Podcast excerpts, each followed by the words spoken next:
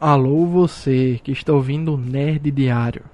Eu sou Luiz Felipe, o apresentador desse programa que é o boletim informativo do Nerd Debate. Amazon compra MGM por 8,45 bilhões de dólares.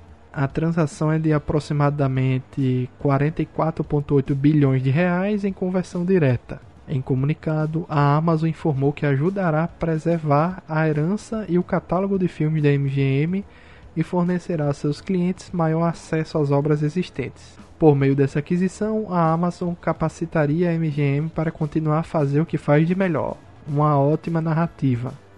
A aquisição engloba um vasto catálogo de produções de estúdio. Ao todo, a companhia traz mais de 4 mil filmes em sua relação, como Pantera Cor-de-Rosa, Robocop, Rock, Sete Homens e um Destino, 007. Em programas de televisão, a lista engloba 17 mil títulos, entre eles Fargo, The Handmaid's Tale e Viking. O dia comunitário de junho em Pokémon GO já foi definido e ele será estrelado por Gible, Pokémon de número 443 da Pokédex. Gible tem dois estágios de evolução e pode se tornar o poderoso Garchomp ao final deles. O dia comunitário, também conhecido como Dia da Comunidade de Pokémon GO, ocorre uma vez ao mês durante algumas horas de um dia específico. É uma forma de celebrar a comunidade do jogo e incentivar os jogadores a fazer amizades de acordo com a empresa Niantic. Durante o evento, é possível encontrar pokémons especiais em estado selvagem e conseguir ataques e bônus exclusivos do período do dia comunitário. Além de ter a chance de capturar o Pokémon escolhido em grandes quantidades, os jogadores também têm a oportunidade de conseguir sua forma Shine. Serão várias opções em dois dias especiais. O WhatsApp permite acelerar velocidade dos áudios no Android e iPhone. A disponibilidade do controle para a velocidade das mensagens em áudio acontece em ondas e é bom manter o WhatsApp atualizado. O WhatsApp começou a liberar uma ferramenta para acelerar a reprodução de mensagens de áudio nos iPhones e smartphones e tablets Android. O recurso já estava em testes abertos e a partir desta semana passa a fazer parte da lista de funções presentes na versão estável do aplicativo nos sistemas móveis do Google e da Apple.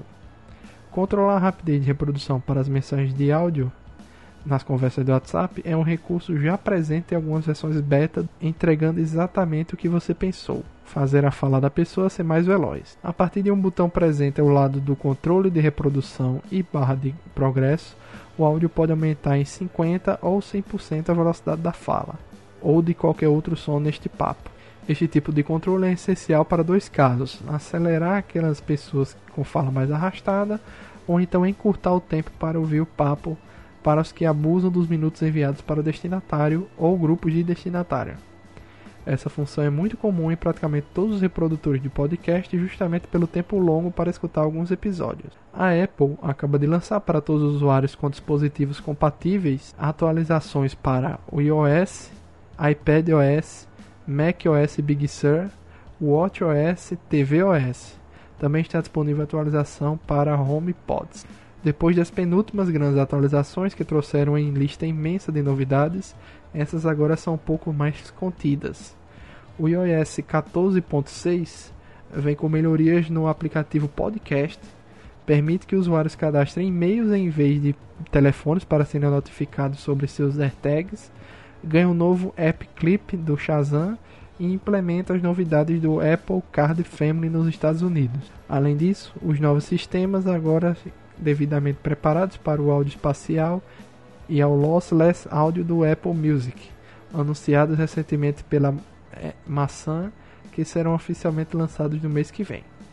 De resto, podemos esperar sempre tradicionais e bem-vindas correções de bugs, aprimoramentos gerais e muitos aprimoramentos de segurança. Bom, pessoal, hoje ficamos por aqui.